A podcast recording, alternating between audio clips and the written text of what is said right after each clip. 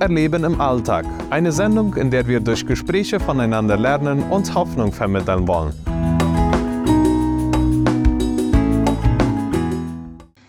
Ja, hallo und herzlich willkommen zu einer neuen Ausgabe Gott erleben im Alltag. Heute geht es weiter mit Teil 2, den Glauben bewahren, über Hebräer 11. Und voriges Mal haben wir darüber gesprochen mit Ernesto hier zusammen, über was heißt Glaube und Vertrauen.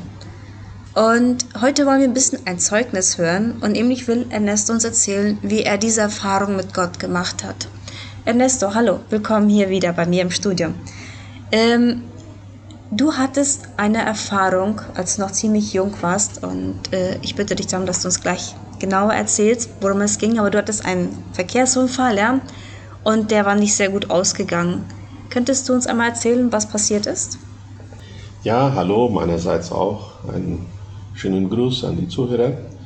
Ja, ähm, ich kam mit 19 Jahren nach Asunción, um die Bibelschule zu machen und äh, war Feuer und Flamme für Gottes Reich vorzubereiten und mich äh, ja, für Missionsdienste äh, einzusetzen. Und äh, gut, aber damals war das eben noch so, ich hatte auch noch nicht die Schule zu Ende, ich musste dann eben Abendschule machen und machte das dann nebenbei. Und äh, direkt zu dem, was mir dann geschah, äh, ein Motorradunfall. Ich sage, äh, ich kann mir vorstellen, das war nicht absichtlich, aber das ist dann eben geschehen, wo ein Auto mein Motorrad, also äh, von hinten, an der Hinterseite an einer Seite angefahren ist und das Motorrad drehte dann und schleuderte und so bin ich dann vom Motorrad geschleudert und habe dann mit dem Kopf auf den Boden geschlagen und ich sage immer, wenn das auch nur so kurz war, zwei, zwei Quadras wollte ich nur fahren und hatte meinen Sturz ja nicht mit.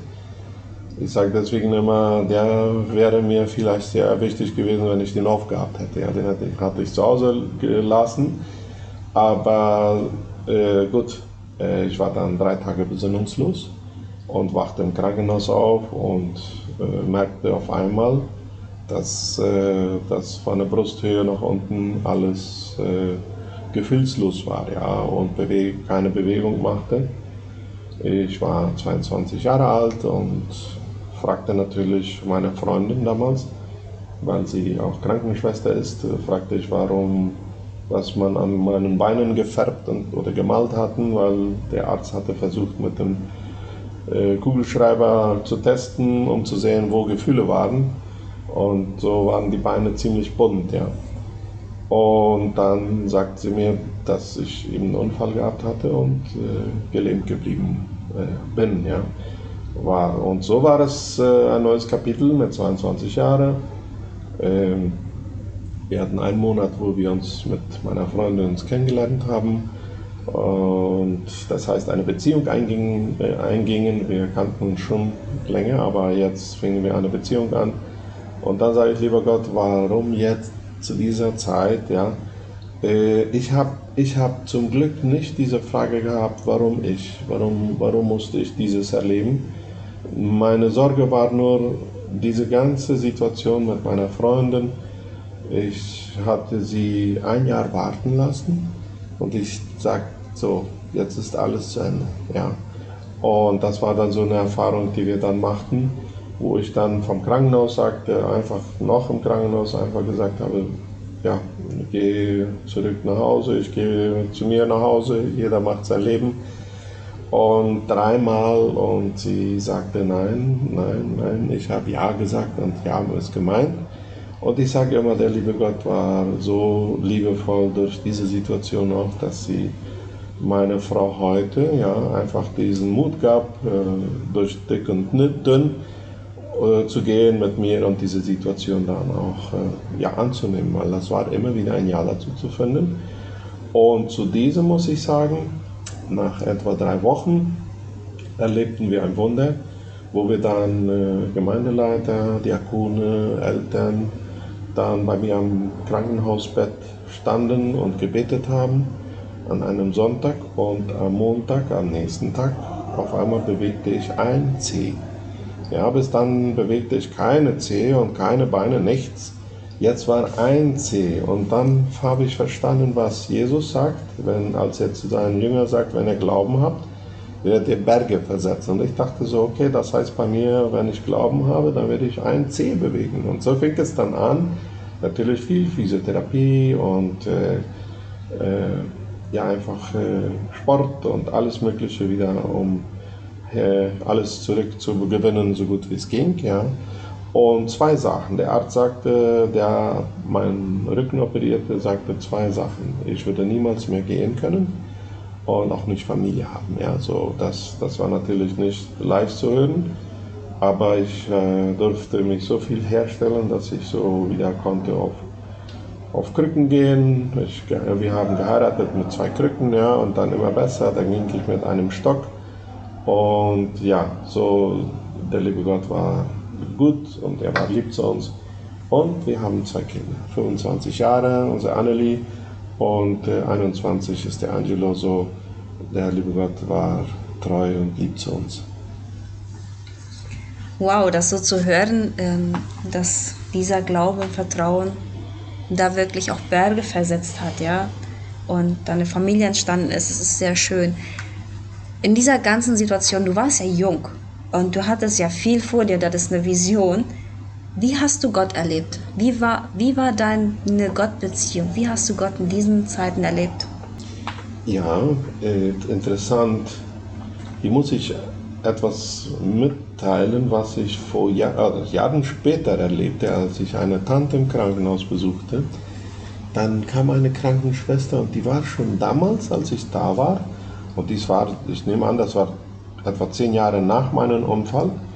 Und dann sagt diese Krankenschwester, als, als wir uns dann vorstellen, dann sagt sie, weil ich mir war so, das Gesicht kannte ich. Und dann sagt sie, bist du nicht der, der einen Motorradunfall hatte? Ja, der, der, der bin ich, ja. Und dann sagt sie, und wann bist du zum Glauben zurückgekommen? Und dann sagte ich, zum Glauben zurückgekommen, ich war vor dem Unfall gläubig und ich bin immer geblieben.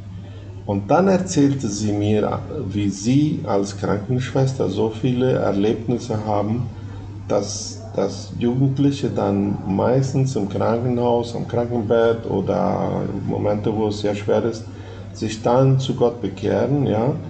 Äh, und ich sage, ich war schon bekehrt und ich war schon auf dem Weg, äh, Gott kennenzulernen, näher kennenzulernen. Ja? Und dann dachte ich so, naja, äh, so ich bin dann einer von denen, der vorher und jetzt noch darf mit Gott gehen und leben. Äh, das war für mich eine, wie soll ich sagen, eine Gutung, das zu hören.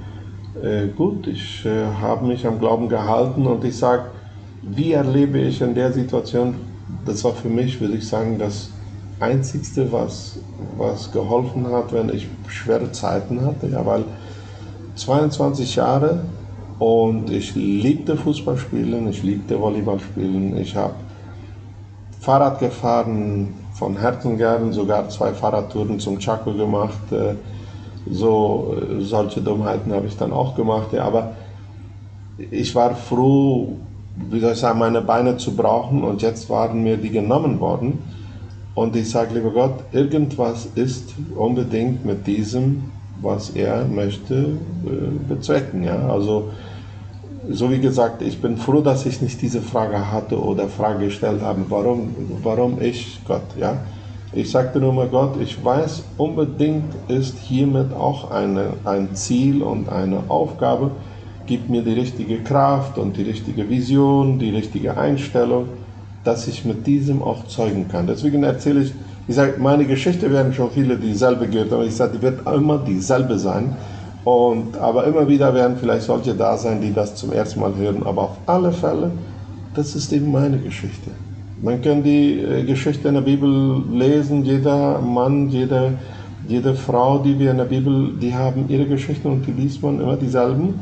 Ja, aber man kann immer wieder was Neues daraus lernen. Und ich sage immer, äh, bei mir war einfach, Gott war über alles. Ja? Und ich, ich bin so dankbar dem lieben Gott, dass ich Familie, Verwandte, viel Liebe und viel zu, Mut zu sprechen bekommen habe.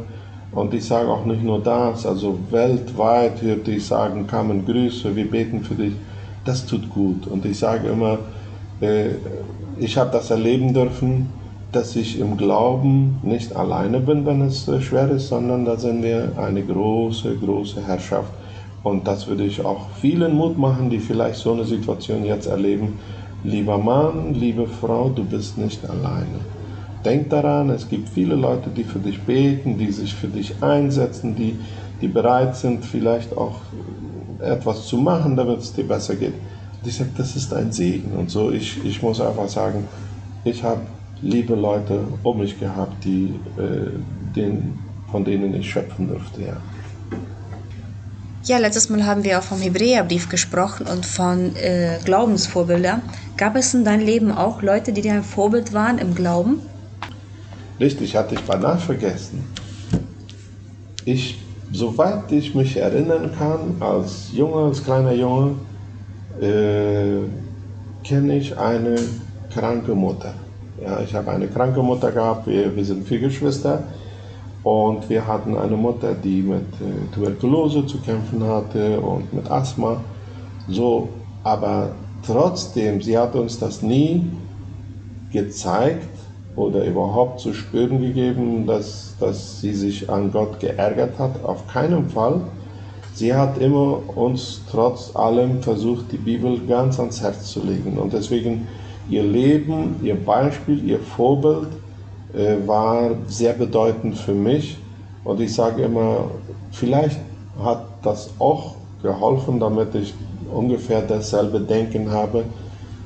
Ich werde Gott auf keinen Fall beschuldigen, warum dieses passiert ist, mein Unfall. Ja? Aber auf alle Fälle auch sehr wichtig, dass ich, dass ich dieses erleben durfte von meiner Mutter und aber auch noch was anderes. Und da möchte ich wieder zu unserem Text zurückgreifen von Hebräer 11. Da ist zum Beispiel beim in Vers 31, also Hebräer 11, Vers 31, das was sehr interessant ist. Da sagt es, nur weil die Prostituierte Rahab Gott vertraute, ja, und die Kundschafter Israels freundlich aufnahm, wurde sie nicht getötet wie alle anderen. Bewohnern in Jerichos. Ja? Und, und was, was geschieht hier? Hier haben wir eine Person, die gar nicht gottesfürchtig war, so wie wir das kennen und glauben. Und da würde ich sogar sagen, wir als Christen sollten vorsichtig sein, wenn wir andere wollen urteilen oder vorurteilen. Also der liebe Gott braucht Leute, die wir vielleicht nicht mal gedacht hätten, dass er solche Leute gebrauchen kann. Hier haben wir so ein Beispiel, natürlich, man kann darüber viel diskutieren, aber mir fiel das, mir, mir fällt immer wieder auf, warum wird das überhaupt erwähnt in der Bibel? Also so wichtig ist und dass wir uns, uns vielleicht auch sollten immer hüten, jemand äh, zu beurteilen oder falsch urteilen, jemand, der vielleicht nicht so aussieht oder so gekämpft ist, wie uns das gefallen wird. Aber der liebe Gott braucht auch solche Leute. Ja? Und das ist sehr wichtig. Daher würde ich das sehr unterstreichen. Beispiele haben wir genug und in meinem Fall sind auch viele Erlebnisse von anderen. Äh, Joni de Tada, eine, eine Amerikanerin, die einen Japaner geheiratet hat. Es gibt in YouTube zu sehen, ihre Geschichte, die hat, die hat bei mir sehr äh, tief eingeschlagen. Sie hat mit 16 Jahren auch mal einen Querschnittbruch erlebt und sie hat äh, sich trotzdem erholt, äh, konnte natürlich mit den Händen äh, nicht mehr so brauchen, aber mit ihrem Mund hat sie herrliche Bilder malen können. Ja? Und so, sie hatte einen starken Willen und sie setzte sich durch. So, solche Beispiele und ich sage immer wieder, und natürlich Menschen, mit denen ich dann erzählen darf und äh, hören darf, was sie durchgemacht haben, die machen einem dann immer wieder Mut, auch nach vorne zu schauen. Ja, danke Ernesto, dass du uns so einen Einblick in dein Leben gegeben hast. Und ja, das ist wirklich bewundernswert, was Gott bei dir alles gemacht hat und wie er dich gesegnet hat und wie er dich gebraucht und immer noch braucht äh, in der Gemeinde. Und du hast auch im Gefängnis gearbeitet. Und, und so, ja, also du hinterlässt Spuren. Und das, weil du den, den Glauben und das Vertrauen auf Gott einfach nicht losgelassen hast. Und liebe Zuhörer, ich möchte euch auch Mut machen, falls ihr gerade jetzt in einer schwierigen Situation seid. So bleibt nicht alleine, sucht euch Hilfe, teilt dies mit. Oder falls ihr wisst, dass da jemand ist, der gerade durch eine schwierige Situation geht, geht auf diese Person zu, betet für diese Person, seid da, versucht zu helfen und ja, wenn wir einander uns helfen, ist die Last halb so schwer. Und das möchte ich heute, euch heute mitgeben. Betet füreinander und genau, bittet Gott, dass er euer Vertrauen immer wieder neu stärken möge. So, das war alles für heute und ich wünsche euch eine schöne Woche. Auf Wiederhören. Sie hörten Gott erleben im Alltag mit Manuela Ketler. Wir erwarten Sie nächste Woche um dieselbe Uhrzeit wieder hier auf Ovedira Plus.